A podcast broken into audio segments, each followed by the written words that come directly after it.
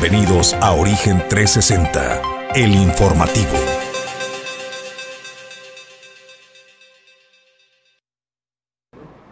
Amigos de Origen Informativo, muy buen día. Hoy es miércoles 14 de enero, es el año 2022. Es un gusto darle la bienvenida a Origen 360, el informativo desde todos los ángulos. Yo soy Jesús Llano, siempre es privilegio y placer estar al frente de estas cámaras y saludarle a nombre del equipo de mi compañero de fórmula y conducción, Julio César González, que va en una franca recuperación y bueno, en breve estará, seguramente a partir de la próxima semana, estará de regreso eh, Julio César González acompañándome en la conducción. Pedro González está al frente de los controles, Ulises Quiñones en la producción general y nosotros listos para presentarle la información como cada mañana. Agradecemos tus comentarios, que nos hagas favor de compartir. Estamos en las plataformas de YouTube, por supuesto, en Facebook Live. Gracias por seguirnos en Twitter, estamos en Instagram y en Spotify. Nosotros listos para presentar la información como cada mañana. Gracias a ellos que hacen posible que nosotros estemos presentes. Origen 360 es presentado por Glipsa, Puerto Seco de Manzanillo, Azulejos Las Garzas, Grupo Casesa. Holiday Express Manzanillo y Torre Puerto. Bueno, pues muchísimas gracias a nuestros patrocinadores que hacen posible que nosotros estemos cada mañana acompañándole con el informativo. Pues eh, distintas cosas para que comentar en el país y en el estado de Colima. Abrimos con el comentario editorial de este día eh, sin duda alguna, el gobierno de Andrés Manuel López Obrador ha sido pues uno de los gobiernos que desde el año 2018 ha incrementado el salario mínimo. Por ejemplo, al presidente de la República le dejaron el salario en el 2018 en 88 pesos con 33, 36 eh, centavos, discúlpeme. Es la primera gráfica, Pedro, si quieres esa. Eh, ahí podemos darle cuenta en lo que usted ve cómo pues recibió el presidente de la República en los primeros años eh, de gobierno y cómo ha ido evolucionando. Esa gráfica es del año 2021, ya se anunció el salario para el año 2022, el salario base que crece a los 172 pesos con 87 centavos. Ahora sí, Pedro, si eres tan amable, la gráfica anterior. Esto eh, lo despliega en su... Eh, plataforma de información. Eh, Mario Delgado, presidente del Movimiento Regeneración Nacional, en redes sociales nos comparte, dice que en décadas de gobiernos neoliberales los salarios no alcanzaban. Dice que en el 2018 24 millones de personas ganaban de uno a dos salarios mínimos. Para el 2022 el salario aumentó por cuarta vez. Ahora será de 172 pesos con 87 centavos diarios en la frontera, que tiene condiciones especiales, eh, la frontera norte, el salario es de 260 pesos diarios. Protegemos a las y los trabajadores. Creo que en esencia Mario Delgado y el presidente de la República tienen razón. Eh, el salario a partir del gobierno de Andrés Manuel López Obrador ha crecido de manera exponencial para irse casi al doble el salario eh, mínimo, de 88 pesos con 36 centavos a 172.87 en este año que inicia. Eh, pero ¿cuál es la realidad? ¿Cómo ha beneficiado realmente este incremento del salario? ¿Se siente en los bolsillos de las y los eh, mexicanos? Porque el costo pues de la vida diaria, el día a día, cuando el ama de casa, cuando el comerciante acude a su mercado, a la carnicería, en algunos casos a la tienda eh, departamental, pues encuentra que las cosas están disparadas y más allá pues del incremento del salario. Eh, el incremento de la vida, lo que le llamamos inflación o el costo de vida, se ha eh, duplicado, ha pasado por encima el salario mínimo, así es de que lo que el presidente construyó para los trabajadores. Tiene razón, la parte donde dice que ningún presidente había incrementado en tan solo tres años lo que él logró para el salario mínimo, pero también es cierto que en los últimos gobiernos la inflación no se había disparado como se disparó. Le quiero presentar un testimonio de comerciantes de una de las playas más populosas y populares en la ciudad y puerto de Manzanillo. Ellos, al igual que el ama de casa, viven el día a día y tienen el pulso de qué le cuesta el jitomate, el chile, lo que cuesta pues eh, el pescado, lo que cuesta el pollo, lo que cuesta eh, todo lo que tiene que surtirse para una canasta básica y más. Estos eh, ramaderos de la boquita, que es a quien vamos a presentar, nos narra pues cómo enfrentan cada día los incrementos y particularmente de un insumo que es básico pues en el platillo de los colimenses. No entenderíamos el platillo de los colimenses sin el limón, que entre todo lo demás está por los cielos. Aquí lo que nos dice. El jitomate, la cebolla, todo eso. O sea, es que cuando no nos llueve, nos llovizna. Hasta el momento no, nosotros hemos apechugado. No sé cuánto vayamos a aguantar, pero este, esperemos que tratemos de aguantar un poquito más. Sí, yo creo que sí, vamos a tener que eh, buscar la forma de poder, pues, este, mediar la situación. No tanto no tanto subir precios por subir, pero vamos a ver cómo están, porque eh, normalmente pues, la casi la mayor parte de los uh, de nuestros insumos a veces en diciembre nos lo suben mucho y eh, después de enero bajan. Por ejemplo, ahorita el limón está carísimo. Una arpilla de 18 kilos, de 17, en 600 pesos. Cuando la andas comprando en 120, 150 lo mucho. Eh, el aguacate también no me digas, está bien oro modelo. El jitomate que va, había subido muy caro, había subido y bajó un poco, pero no, no, no tanto. Este, lo que es camarones nos los han medio regulado, no ha habido el aumento tan fuerte, pero, pero aumentó. Camarón, pescado, eh, el pulpo está por las nubes, eh, cebolla, cebolla, los chiles, el limón es el que está ahorita en el, en el tope. ¿eh? El, el, camarón no ha subido mucho, sí subió. Nosotros, nosotros comprábamos camarón, por ejemplo, el de 200 ahorita está en 240 a 280. Por decir, tiene que ver mucho la medida. Pero el que normalmente comprabas en 200 pesos está en 260.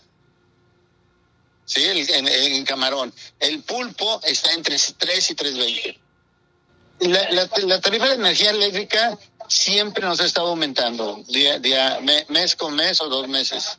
Y el gas es con lo que hemos batallado casi todo desde, desde pues yo creo que desde el 18 o del 19 que empezamos a tener problemas de, que el gas lo estábamos comprando en 350, hoy está en 700, 700 pesos. Pero es que no, o sea, no, no puedes balancear, no puedes eh, hacer un cuesteo de, de precios con esos subes y bajas.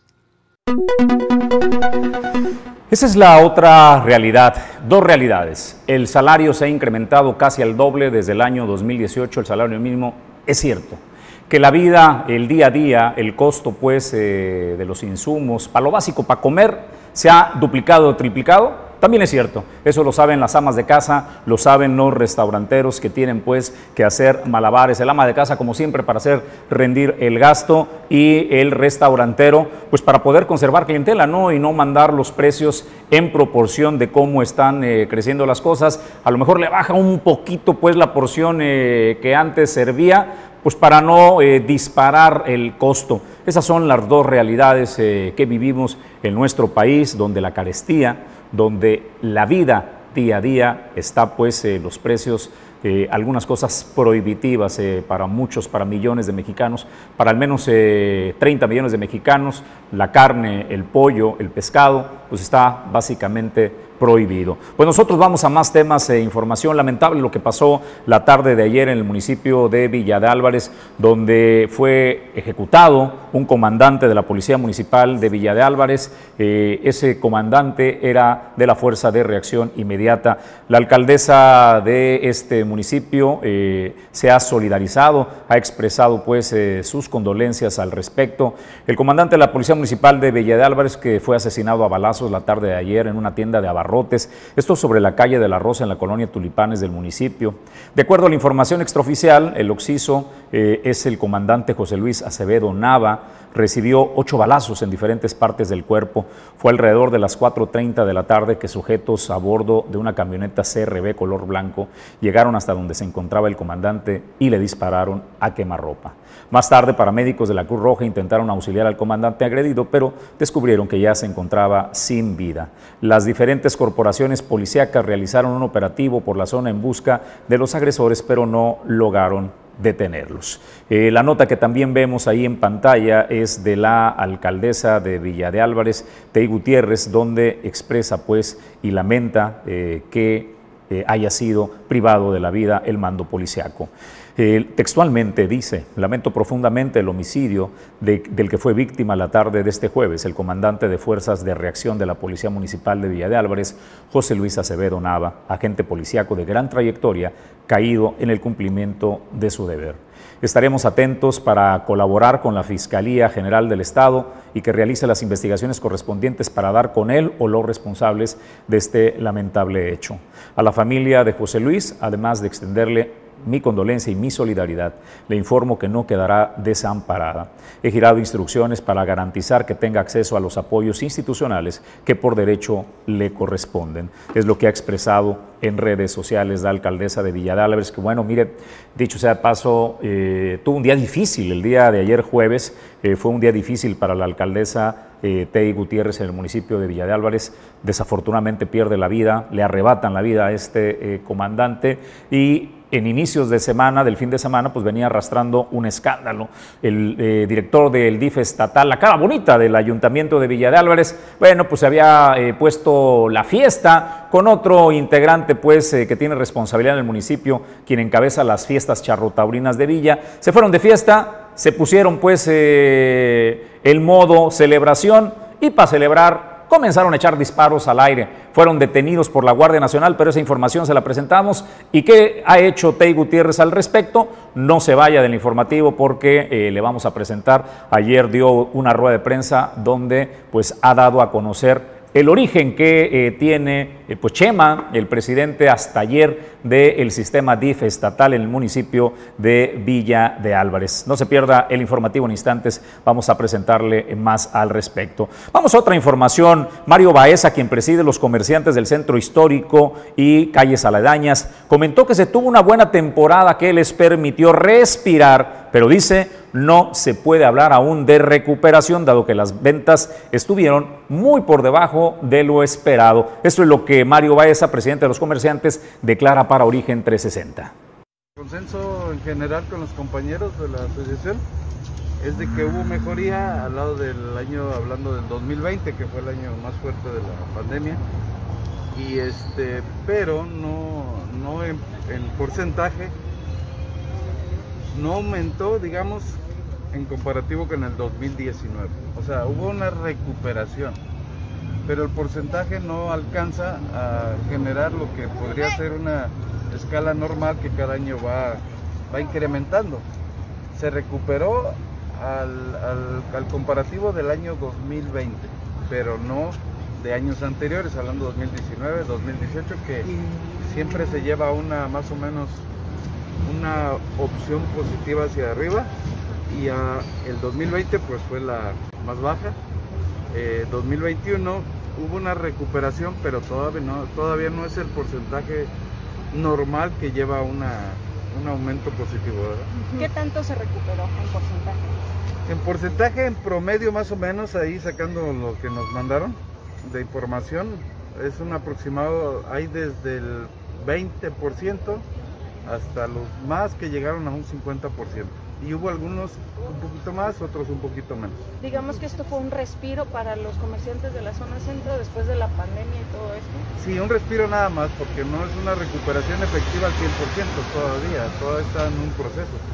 Aparte porque pues, todavía seguimos con la de la pandemia, entonces todo está entre que sí que no, y entonces eso nos da nos dio una pauta así de que fue algo mejor, sí, como dice usted, un respiro pero no es todavía una solución a, a la cuestión económica que venimos en contraste con lo que están eh, viviendo y lo que vivieron de temporada eh, los comerciantes del centro histórico en el puerto de Manzanillo, los restauranteros y hoteleros han hablado de una eh, recuperación y de que tuvieron pues un cierre de año 2021 espectacular que no sucedía desde el año 2016. Pero bueno, pues ah, lograron incrementar sus ventas después de casi dos años de pandemia estos comerciantes del centro histórico en el puerto de Manzanillo. Vamos a más información. ¿Qué pasa con el regreso a clases con los alumnos de la Universidad de Colima? El rector nos habla al respecto. Será en febrero cuando los alumnos eh, de la universidad regresen a clases en la modalidad presencial eh, total en todos los niveles. Ojo, chavos, eh, a pesar pues de que la pandemia se está disparando de manera exponencial, la Universidad de Colima está lista para regresar totalmente en todos los niveles, lo asegura el rector Cristian Torres, quien además señaló que se seguirá eh, echando mano de las herramientas tecnológicas para las clases donde se seguirán eh, aplicando las modalidades mixtas. Esto es lo que declara Cristian Torres, alcalde de la Universidad de Colima. De febrero, eh, eso es importante aclararlo, ese es el calendario convencional de la universidad, el calendario que habitualmente tenemos cada año, regresamos sobre finales de enero, principios de febrero, en esta ocasión regresamos primero de febrero, ya en una convocatoria un semestre presencial con apoyo de mediación tecnológica. Entonces lo que nosotros estamos esperando y nos estamos preparando ya es a recibir a todos nuestros estudiantes. No vamos a prescindir de la tecnología ni de la mediación tecnológica, pero ya en esencia será un semestre presencial. Totalmente. totalmente, sí. Totalmente con, con, las medidas sanitarias, cuidando el protocolo. Eh, no los vamos a convocar seguramente diario a todos, ni, ni en la cantidad de las matrículas, pero ya será un semestre eh, en esencia presencial. Eh, rector, ¿preocupa esta posible cuarta ola de COVID a la Universidad de Colima? Sí, claro que sí, pues yo creo que a todos, no solo a la Universidad de Colima. Eh, hemos tenido varias reuniones para eh, abordar el tema, nosotros tenemos varios especialistas en la materia, nos están orientando, nos están dando algunas recomendaciones. Lo que nos dicen es que la, la ola tendrá un incremento en los próximos días, en las próximas semanas, y esperemos que sobre principios de febrero esto ya venga a la baja o esté en la punta para empezar a bajar. Eh, si llegáramos a un semáforo naranja, a un semáforo rojo, vamos a tomar precauciones, pero no vamos a cancelar el hecho ya de la convocatoria de un semestre presencial. Pues es lo que el eh, rector de la Universidad de Colima nos dice pues respecto al eh, regreso a clases. También dice que si bien el tema de la pandemia es algo que les preocupa, también ha sido un tema que les ocupa y tanto al personal como al estudiantado saben perfectamente qué hacer en caso de algún eh, malestar y pues la tendencia eh, generalizada, ¿no? De que los alumnos pues puedan regresar a las clases aprender a convivir con las variantes que se vayan presentando del el COVID, porque eh, el impacto que ha tenido en el desempeño estudiantil y el impacto psicológico en los estudiantes de todos los niveles es algo que eh, aún es la punta del iceberg, no tenemos la dimensión de eh, cómo terminará afectando en su vida presente y futura, por eso es importante que comience el regreso a clases. Nosotros vamos a otros temas y a más información para presentarle el día eh, de hoy. Bueno, pues eh, eh, respecto pues a qué fue lo que sucedió con el director del DIF estatal en Villa de Álvarez, le digo que no fue un buen día ni una buena semana para la alcaldesa Tey Gutiérrez. José María Cruz Morales, Intentaba defenderlo la alcaldesa en esta declaración. Veamos qué decía hace pues apenas un par de días respecto al incidente que tuvo este funcionario a las afueras eh, de un centro de entretenimiento para adultos. Creo que, que el licenciado Chema Cruz, ¿verdad? Tiene que salir también, ¿verdad? A los medios. De hecho, lo va a hacer en el día de mañana. Tiene también que dar una explicación de qué es lo que pasó, porque yo no estuve en ese lugar, entonces no sé exactamente bajo qué contexto se dio, pero sí sé que va a salir y va a dar una declaración el día de mañana. Entonces les vamos a informar, a mí me gustaría mucho que lo escucharan, ¿verdad? Y entonces que tuvieran su versión, que es, este, pues él es el que estuvo ahí en el lugar donde hubo el incidente.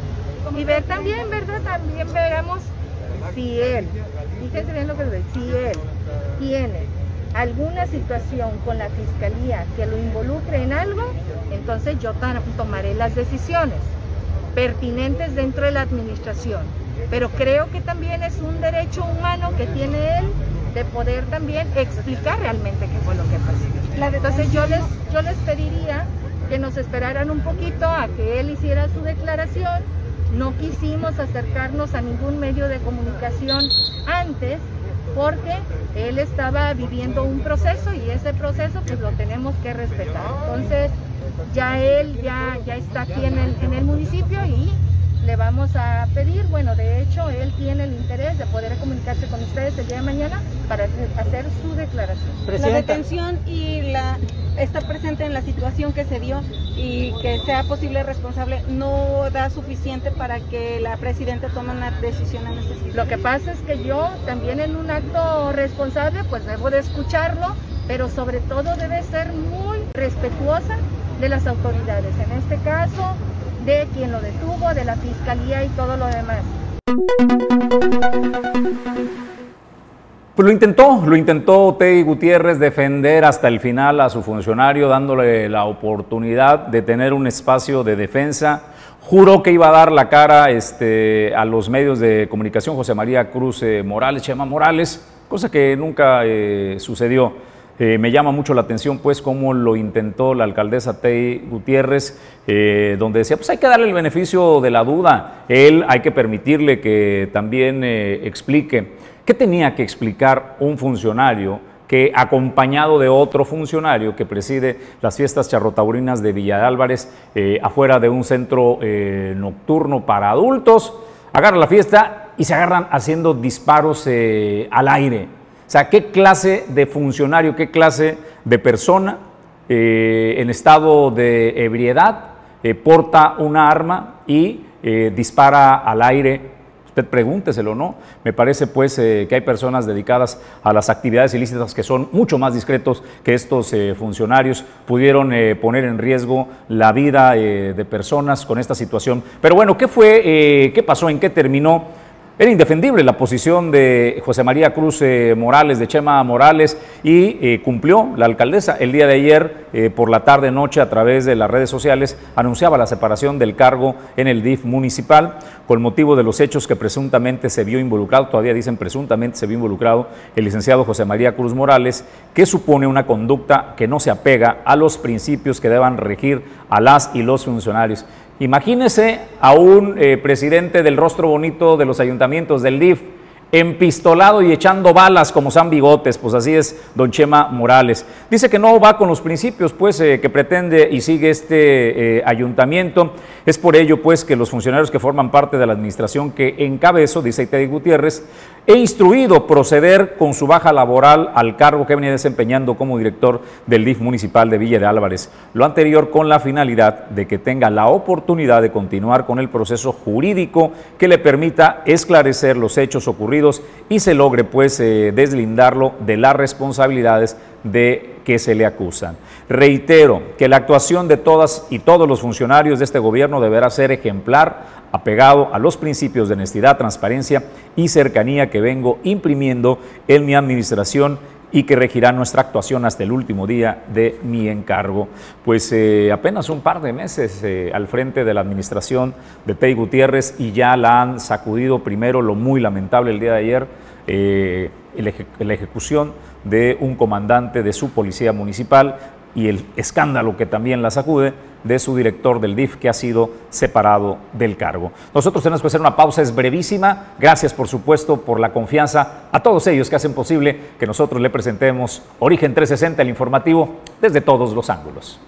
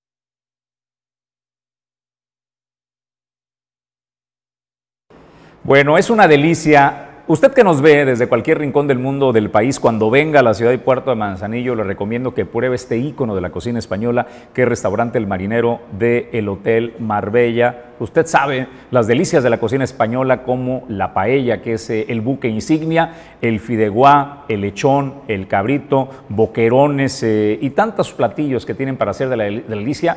El jabugo, el, el serrano, el jamón serrano acompañado de quesito o las gambas al ajillo, le van a encantar. Por favor, eh, disfrute el restaurante El Marinado del Hotel de Marbella. Los que tenemos en casa, pues a disfrutarlo, los que están en el estado de Colima para el fin de semana, es una gran idea venir a disfrutar restaurante El Marinero del Hotel Marbella. Vamos a la información del diputado federal Río Rivera, donde ha presentado una iniciativa para que se garantice una educación incluyente donde la lengua de señas sea parte de la formación de los estudiantes y así eh, acortar la brecha educativa entre las personas eh, con discapacidad auditiva. En materia de educación es muy importante entrar hacia no solamente la concientización, sino en que iniciemos con una, un real cambio en la dinámica de aprendizaje y ser muy concreto. Yo he trabajado mucho en el tema de la educación eh, para las y los sordos y que hay una gran diferencia en el aprendizaje por falta de la atención que la institución de gobierno pues debe de proporcionarle a este tema. Y me refiero a que tenemos que llegar al momento en que todas y todos los oyentes pues tengamos la preparación y la capacitación adecuada en lengua de señas mexicanas. ¿Por qué? Porque existe pues una brecha que tenemos que eliminar y que es precisamente el tema de comunicación. Y aquí tenemos que partir por el origen real del problema, por una solución que realmente sea factible. Y hay que entender una cosa, hay sordos que no pueden ser oralizados y que además no son las políticas actuales. Sin embargo, si todas las personas oyentes podemos aprender y darnos a la tarea de aprender la lengua de señas mexicanas, porque de esa manera podemos pues comunicarnos de una manera efectiva entre todas y todos. Hay cosas que tenemos que considerar y que es precisamente en los planes de estudio de los diferentes niveles educativos entrar así como se eh, eh, enseña pues una segunda lengua como es el inglés, pues por supuesto que es muy importante y es además más importante el poder generar la, la, efectiva comunicación entre mexicanas y mexicanos. Y por eso es tan relevante el que tenemos que seguir luchando para que en los planes de estudio se incluya esta materia como una lengua, considerando pues que la lengua de señas mexicana es una lengua madre, es una lengua de original originaria y que tiene el mismo nivel que el español oral y por supuesto que el inglés, que el francés, que el italiano están al mismo nivel, por eso es tan importante que le consideremos el rango correspondiente para que todas y todos tengamos esa oportunidad de poder capacitarnos en la materia y poder incluir dentro pues de la vida cotidiana sin ninguna limitación pues es la iniciativa que presenta eh, ante el Congreso Federal el diputado Río Rivera respecto pues a las personas eh, silentes y cómo el resto debemos pues eh, iniciando desde los jóvenes en, en la educación enseñarles el lenguaje de señas para cortar esta brecha entre eh, los, las personas silentes que no pueden comunicarse con el resto de nosotros. Pues vamos nosotros a más información. Eh, el deporte es un tema prioritario para el gobierno de Indira Vizcaíno y por eso reconocerle a aquellos que destacan es importantísimo. Hace unos días la gobernadora Indira Vizcaíno entregó eh, la presea, el premio estatal del deporte, en el que fueron distinguidos dos atletas y un entrenador. La gobernadora realizó la entrega de este premio estatal 2021 a Cristóbal Alejandro Aburto Tinoco, él es entrenador de judo, y a Javier Alejandro Rosas Hoyos, él es atleta de judo. Ignacio Vicente eh, Guanche Méndez es atleta de alterofilia, este, que, bueno, pues es el levantamiento de, de pesas, ¿no? Si no me equivoco, Pedro. Y eh, les entregó un premio económico, además del distintivo, que es esta medalla conmemorativa. Ahí la gobernadora dijo que su gobierno trabajará en la masificación del deporte y apoyo al alto rendimiento, en donde Colima, por supuesto, destaca con jóvenes talentosos que eh, hombres y mujeres que aman el deporte. En el caso del municipio de Manzanillo tenemos eh, una decena de talentos que sobresalen en distintas eh, disciplinas que van del judo, el jiu-jitsu, voleibol, béisbol, tenemos futbolistas, tenemos surfing y tenemos paddle, tenemos tantos deportes pues en los que los colimenses se enfocan y destacan que es justo que los gobiernos incentiven la promoción y a los deportistas reconocerles, a los deportistas de alto rendimiento, eh, pues el trabajo que están eh, realizando. Nosotros vamos a más información y hoy es viernes del séptimo arte. Estamos listos con el entretenimiento que nos eh, presenta la colaboración como cada viernes. Luces, cámara, acción. Esto es séptimo arte. En los estrenos y recomendaciones de esta semana tenemos a Scream, la quinta parte de la saga situada 25 años después de la terrible racha de asesinatos brutales que conmocionaron la tranquila ciudad de Woodsboro. Sidney Prescott, Gail Weathers y Delia Ridley deberán desenmascarar a un nuevo asesino imitador que se ha puesto la máscara de Ghostface y que ha comenzado a atacar a un grupo de adolescentes con la intención de resucitar secretos del pasado de la mortal ciudad. Actúan Nev Campbell, Courtney Cox, David Arquette, que regresan para volver a interpretar sus papeles principales. Junto a ellos se unirán los nuevos actores, la mexicana Melissa Barrera y Jenna Ortega. Dirige Matt Betley, Tyler Gidlet. Spencer. El matrimonio de la princesa Diana y el príncipe Carlos se enfrió desde hace mucho tiempo. A pesar de que abundan los rumores de aventuras y un divorcio, se decreta la paz para Navidad en la propiedad de la reina, hay comida y bebida, casa y tiro. Diana conoce el juego. No obstante, este año las cosas podrían llegar a ser muy diferentes. Spencer es una representación imaginaria de lo que podría haber pasado durante esos fatídicos días para todos los involucrados. Actúan Christian Stewart, Timothy Spall, Jack Nielsen. Dirige el chileno Pablo Larraín. Dentro de las series tenemos a Peaky Blinders, serie de drama y crimen ambientada en Birmingham, Inglaterra, poco después del final de la Primera Guerra Mundial en 1920. Los Peaky Blinders son una familia de mafiosos tratando de ganar poder y riquezas en el mundo bajo de las peligrosas calles inglesas. En esta nueva temporada, después de ser traicionado en su intento de asesinar a Oswald Mosley, Tommy Shelby pierde completamente la razón, por lo que decide armar un plan para suicidarse. Sin embargo, su plan es frustrado y lo deja con un enorme trauma mental. Actúan Cillian Murphy, Helen McCroy, Paul Anderson creador Sting Knight.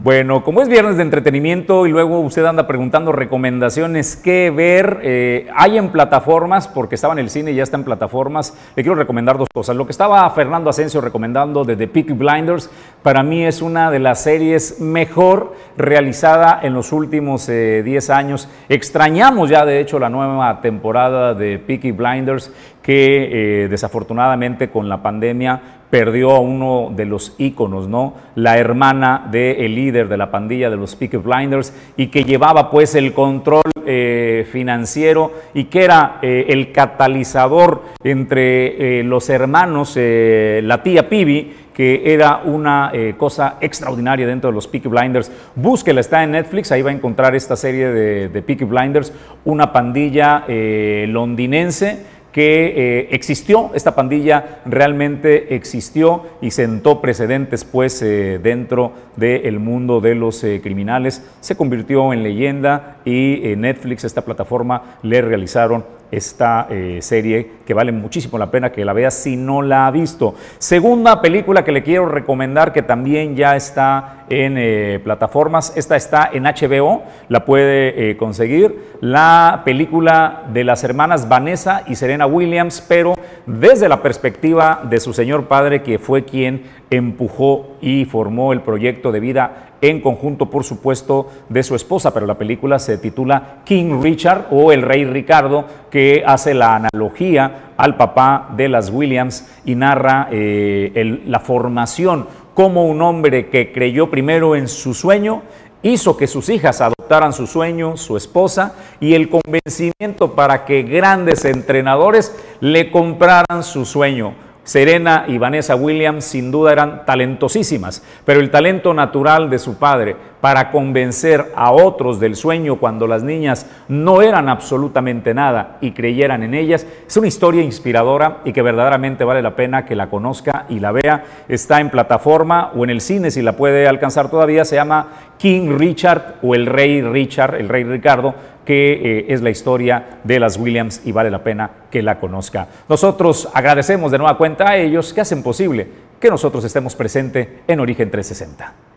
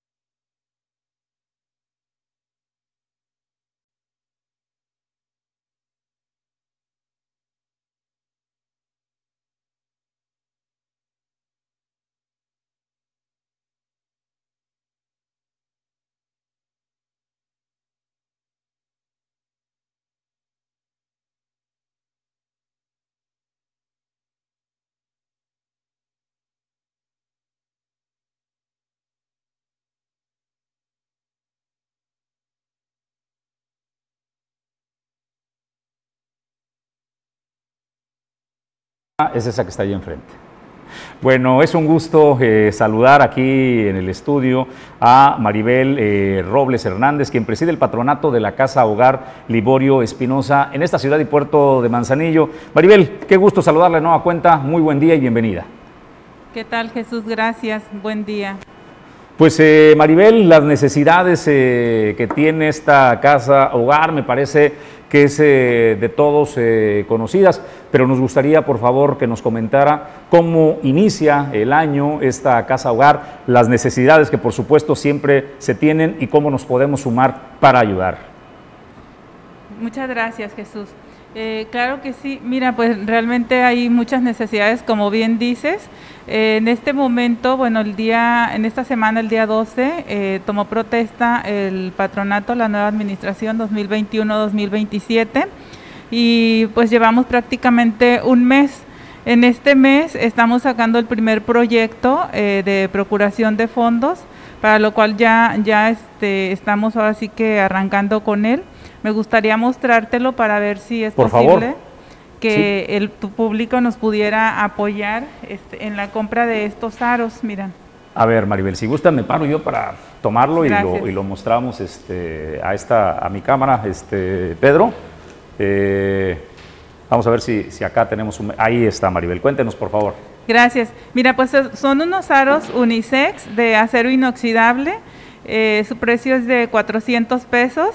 La verdad es que nos van a ayudar bastante eh, el hacer su compra, el adquirirlos, eh, ya que con ello nosotros pues nos vamos a apoyar para cubrir nóminas, que es eh, ahora sí la, la problemática principal de, casa hogar, porque de ahí pues dependen los niños mucho de la atención que les dan sus cuidadoras. Entonces realmente no estamos cubriendo la nómina y si es en calidad de urgencia eh, poder venderlos. Están en plata y color dorado.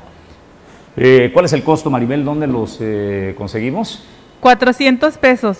Eh, en Facebook ahí pueden encontrar la información donde, donde las pueden adquirir. De hecho está la cuenta bancaria, pueden hacer su depósito y los números telefónicos. También eh, los pueden encontrar en el Spa Infinity que está frente a Soriana. Correcto. Gracias. Bueno, pues Maribel, la ocasión anterior que estuvimos aquí en el estudio conversando con usted, eh, hablábamos de un par de cosas que me parece pues eh, sumamente importante decirle a la gente con franqueza, ¿no? Eh, cuál es el estatus de las finanzas, cómo a veces se tiene que jugar con los recursos que se obtienen para poder tener liquidez, dinero y hacer frente a esto que están viviendo ahora mismo. No se tienen para las nóminas porque se cree luego que la casa hogar absolutamente todos son voluntarios. El caso de usted que preside esta casa hogar efectivamente es voluntario y como usted hay un patronato de voluntarias, pero las personas que tienen que operar la casa hogar el día a día, enfermeras, maestras, eh, personal de cocina, personal de limpieza y todo lo demás, entiendo Maribel que es gente que se tiene que pagar. Sí, es correcto. Fíjate que tenemos una plantilla de 11 personas que realmente no está ni siquiera la plantilla completa. Eh, ahí debe haber alrededor de 16 personas para cubrir las necesidades que realmente se necesitan para darle la atención eh, la atención adecuada a los niños.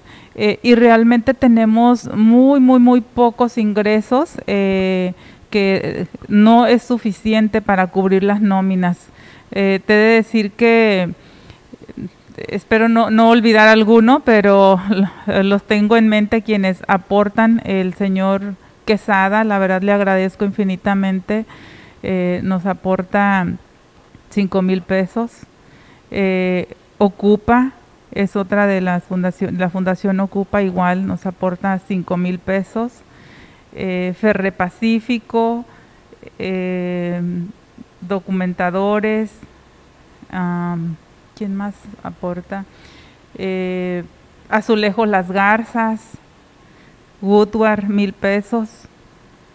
Y así como, o sea, están, eh, realmente tenemos muy, muy poco ingreso eh, que es económico en, efectivo, liquidez para pagar el personal, es demasiado, muy poquito, o sea, no, no nos alcanza. Y esa es eh, eh, la problemática del día a día de cómo vamos a pagar las nóminas y eso entiendo que ha orillado a veces a hacer cosas que no, pues que tal vez no son las ideales. Ahí es el punto que quería ir, Maribel, de lo que nos conversaba, que yo le decía, bueno, Maribel, si le hablamos a, a la gente con franqueza de qué es eh, lo que está sucediendo y por qué se hace esto, eh, las personas lo, lo entenderían. Eh, nos ponía el ejemplo, Maribel, que se reciben donaciones en especie, ¿no? De alimentos como atún, papelería, que esto, pues, el atún es perecedero, ¿no? Y luego venían suspicaces de que las cocineras se llevan o gente que trabaja el atún de los niños, Maribel. ¿Por qué sucede esto? y nos gustaría pues que se lo pudiera explicar al auditorio. Fíjate que muy, muy agradecidos con Atún Tuni porque también es una de las empresas que siempre, siempre nos apoya con Tecom también, con, con despensa, que desde luego es muy buena, ¿sí? Eh, a veces les hacemos una despensa para poder compensar a, la, a, este, a las niñeras su salario porque no, no hay de dónde pagarles. Entonces es ahí donde eh, a veces la gente lo, lo, puede tomar a mal, pero realmente trata uno de cubrirles, ¿no? de compensarles. Te puedo comentar ahorita que con la plantilla que tenemos del personal eh, renunciaron tres, entonces tenemos la necesidad de contratar a tres niñeras actualmente eh, y que es por lo mismo, porque no hay suficiente liquidez para poder pagarle a las niñeras eh, ellas quisieran ganar más también y, hace falta capacitación para el personal. La, voy a interrumpir tantito, Maribel. Entonces lo que sucede es que ustedes hacen una especie de trueque o de canje de cosas que tienen ahí, eh, que de alguna manera sobran, hay mucha papelería, el atún corre el riesgo pues eh, de perderse, los niños comen bastante atún y es por eso pues que realizan eso de entregar en especie o intercambiar para poderles dar otros satisfactores que requieren los niños de esta casa hogar. Es, es como una compensación, como lo hacen cualquier empresa, ¿no? De, de que puedes compensar el salario, sí. Efectivamente, eh, realmente pues el atún sí nos es útil, es algo que siempre comen los niños, y, pero más que nada el tema de juguetes, dulces, eh, a veces eso no, no sabes qué hacer con, con todo esto cuando realmente la necesidad de los niños son terapias, eh, son capacitaciones para el personal, salarios para el personal y créeme que el otro día me enteraba de, de una de las empleadas que viene ella de fuera, tiene, vive en un lugar donde no tiene ni dónde cocinar. Entonces, para que te des una idea de la necesidad que tienen eh, también el personal, ¿no? Entonces, tenemos que apoyarlos también como casa hogar a, ellas mismas para que puedan estar bien y atendiendo a los niños. Pues eh, Maribel, le quiero agradecer muchísimo el día de hoy que nos acompañe en Origen 360, reiterarle a todos aquellos que tengan la intención para poder ayudar a estos pequeños y al patronato que encabeza los esfuerzos de la Casa Hogar Liborio Espinosa, están estos pulsos, estas eh, pulseras de plata eh, que están disponibles y también en, en, color dorado. En color dorado, sí, correcto. Son de acero inoxidable, son unisex y les agradecemos mucho su apoyo con la adquisición de, de las mismas. Pues de nueva cuenta, eh, le agradezco a Maribel Robles Hernández, quien preside el patronato de la Casa Hogar Liborio Espinosa, que nos acompañe la mañana de hoy en el estudio de Origen 360. Muchísimas gracias, Maribel. Gracias. Quiero comentarte que vamos a hacer también eh, venta de donas Krispy Kreme. Eh, por favor, a ver si nos pueden apoyar más adelante con la compra. Pues muchísimas gracias. de nueva cuenta, por favor, súmese apoya la, a Casa Hogar Liborio Espinosa y los esfuerzos que todo el patronato realiza para poder eh, llevar bienestar a estos pequeños que eh, ahí habitan. Gracias de nueva cuenta a eh, Maribel Robles Hernández que preside este patronato. Nosotros vamos a más información en la línea telefónica. Yo le agradezco que atienda el llamado de Origen 360, Diana Virgen, quien es psicóloga especialista en psicodiagnósticos e intervención infantil. Además es coordinadora de salud mental en la jurisdicción sanitaria número uno de la Secretaría de Salud. Gracias eh, Diana por atender el llamado. Muy buen día. Hola, buenos días. Gracias por la invitación. Pues Diana, la un salud, la salud emocional eh, es eh, un, debería ser un tema eh, prioritario y más pues en situaciones en donde atravesamos momentos como estos, ¿no? Los momentos como la pandemia, cómo impacta pues en los menores, cómo está impactando en los niños la situación pues primero de el confinamiento que vivieron y luego el regreso a clases y luego Diana que existe la posibilidad que otra vez eh, pudieran estar en confinamiento. ¿Cómo termina impactando en la psicología de los niños? Bueno, pues demasiado. Ha, impactado de muchas formas, en su mayoría, no todas han sido positivas. Eh, los niños están perdiendo como esta oportunidad que todos nosotros tuvimos de tener amigos en el, salón, de salir al recreo, que esa es una parte bien importante en todos los seres humanos, que es la parte social. Por medio del juego nosotros podemos entender reglas, podemos entender dinámicas sociales, podemos eh, aprender más cosas y esta parte a los niños les está afectando mucho porque no tienen esta oportunidad, están confinados a estar en casa, a estar tomando eh, clases en línea cuando nosotros siempre como psicólogos hemos venido repitiendo que estar frente a la computadora tanto tiempo no es adecuado para nosotros y menos para un chiquito que su cerebro está en formación. No olvidemos que los primeros ocho años de vida eh, nuestras conexiones cerebrales, neuronales, se están formando y se están enriqueciendo. Para eso necesitamos tener los estímulos adecuados. Una computadora pues no es tanto el estímulo adecuado. Entonces sí nos ha impactado, eh, se han incrementado casos en infancia de ansiedad, cuando antes, eh, si bien ya estaba creciendo el, el índice, ahora se ha disparado. Tenemos ya más casos en las consultas de niños con indicadores de depresión, tenemos casos de niños que ya están regresando, están regresando a ciertas cosas en su desarrollo. Por ejemplo, niños que ya no dormían con sus papás, están regresando a dormir con los papás. o niños que ya tenían un buen desarrollo en el lenguaje, estamos hablando de niños más chiquitos, pues ese lengua, ese desarrollo se detuvo o se regresó, ¿no?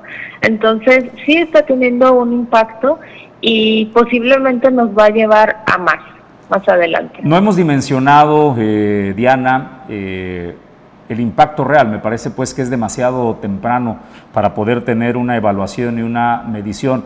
Pero hay cosas evidentes como las que ya nos señalabas, ¿no? La regresión eh, de un niño que ya era independiente, que ya no dormía en cama con papá, con los papás, bueno, ahora regresa. Eso sin duda pues puede ser una forma de medirlo. Lo que te quiero preguntar es, eh, el día de ayer fue el Día Mundial de la Lucha contra la, la depresión.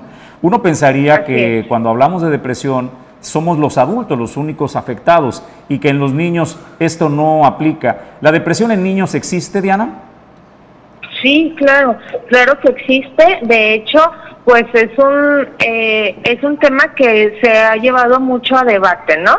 Sin embargo, existe y no es algo que haya aumentado eh, a partir de la pandemia. Insisto, se disparó. Pero en los últimos 70 años, la edad de inicio de la depresión ha disminuido, entonces ya tenemos depresión en niños y en adolescentes. Es un poco distinto cómo se puede llegar a manifestar la depresión en los niños si lo comparamos con un adulto. Y aún así, la depresión en los adultos tiene muchos mitos. Regularmente pensamos que una persona eh, que está triste, que está decaída, que se la pasa dormida, que no quiere comer, que no quiere hacer nada, que se ve mal, o sea, visiblemente mal, esa es la persona eh, que tenemos, eh, que concebimos como una persona deprimida. Igual lo hacemos con los niños. El niño que pensamos que solamente si lo vemos triste, que no, que no este, que no se levanta, que no quiere comer, que no quiere jugar, ah, está deprimido. Y sin embargo, podemos tener otra cara en la depresión. En los niños, podemos observarlo en que dejan de jugar, que ya no disfrutan tanto el juego o que de repente están muy irritables, están llorando por todo, están enojados, no necesariamente dejan de comer, a lo mejor comen más. Y a lo mejor son niños que están peleando mucho. Esa es otra cara de la depresión y eh, específicamente en la depresión infantil. También en los adultos, personas que de repente cambian de humor muy drásticamente, puede ser un signo de, depresión. Diana, no es solamente esta cara de tristeza. Cuando uno ya detecta alguno de estos eh, signos eh, que nos has eh, mencionado para la depresión, tanto en niños como en adultos, pero hoy nos centramos en los niños, basta con prestarles atención, estar cuidándolos para ayudarlos a salir de este cuadro depresivo o requieren de la atención de un especialista como es tu caso. Recomendaría muchísimo la atención de los padres y en esta atención habría que pedir la, la opinión o la valoración de un profesional de la salud mental, en este caso un psicólogo o un paido psiquiatra, que son los psiquiatras especialistas en niños. Em, a veces nos asustamos cuando hablamos de llevar a nuestro hijo o nuestra hija a un psicólogo y muchísimo más a un psiquiatra infantil ¿Cómo? Si no está loco. Sin embargo, la depresión es tratable. Eh, identificada a tiempo tiene muy buen curso, puede tener muy buenos resultados. Si nosotros estamos notando a nuestro niño que está comiendo de más, que está comiendo poquito, que tiene problemas para dormir, que tiene poquita energía, que de repente dice que las cosas le salen muy mal, que tiene baja tolerancia a la frustración, que está llorando mucho, que está enojado, que tiene sentimientos de no vale la pena hacer las cosas y le cuesta trabajo concentrarse en la escuela porque está como distraído, busquen un psicólogo, una psicóloga o un psiquiatra infantil. Están a tiempo, ellos los pueden orientar, los podemos orientar y pueden salir adelante. Aquí es importante que busquemos tratamientos basados en evidencias. ¿Con qué me refiero a esto? ¿A qué me refiero con esto? Pues que estudiamos para esto si nosotros vamos con el amigo que nos vendió unos aceititos, que nos vendió unas cosas que no son medicina propiamente, posiblemente solo estamos rodeando el problema, ¿saben? Y no vamos a ayudar mucho. Pues eh, preguntarte, para algunas personas, Diana, bueno, para millones en el, en el país y miles aquí en el estado de Colima, eh, sus, los recursos económicos son un factor para poder brindar una atención de salud eh, emocional adecuada a los menores y a los adultos también. En el caso de la Secretaría de Salud, ¿tiene algún apoyo eh, para familias vulnerables que sus hijos requieran atención psicológica? Sí, en la Secretaría de Salud contamos con, bueno, aquí en, en la jurisdicción 1, entiendo que mm, ustedes están en Manzanillo, en la jurisdicción 1, para los que nos escuchen acá, tenemos varios centros de salud, que es el Centro de Salud Colima, el Gustavo Vázquez, eh, Suchitlán, Solidaridad, el Trapiche, que contamos con personal de psicología que pueden apoyar en esos casos. En el caso de las, las Manzanillo, tenemos lo que son las UNEM CAPA. Estas UNEMES eh, antes se dedicaban solamente al tema de adicciones, ahora es, que están retomando el, eh, salud mental y pueden ser asesorados y orientados y atendidos en un tema de depresión. Pues te quiero agradecer que... sí. Perdón, la UNEM Capa Manzanillo está en Nuevo Salagua. Bueno, pues Diana, te valoramos muchísimo que hayas atendido el llamado de Origen 360. Gracias por la invitación, saludos a todos. Buen día, es eh, Diana Virgen, psicóloga especialista en psicodiagnóstico e intervención infantil, además coordinadora de salud mental en la jurisdicción sanitaria número uno de la Secretaría de Salud del Gobierno del Estado de Colima. Amigos todos, momento de agradecerle el favor de su atención, le queremos desear que tenga un extraordinario fin de semana a nombre del equipo que integra Origen Informativo, Pedro González en la operación general, Ulises Quiñones en la producción, Julio César César González, nuestro querido Julio. Seguramente el próximo lunes estaremos juntos aquí presentando el informativo matutino de Origen 360. Yo soy Jesús Llanos y a nombre de este equipo le deseo que tenga un extraordinario fin de semana.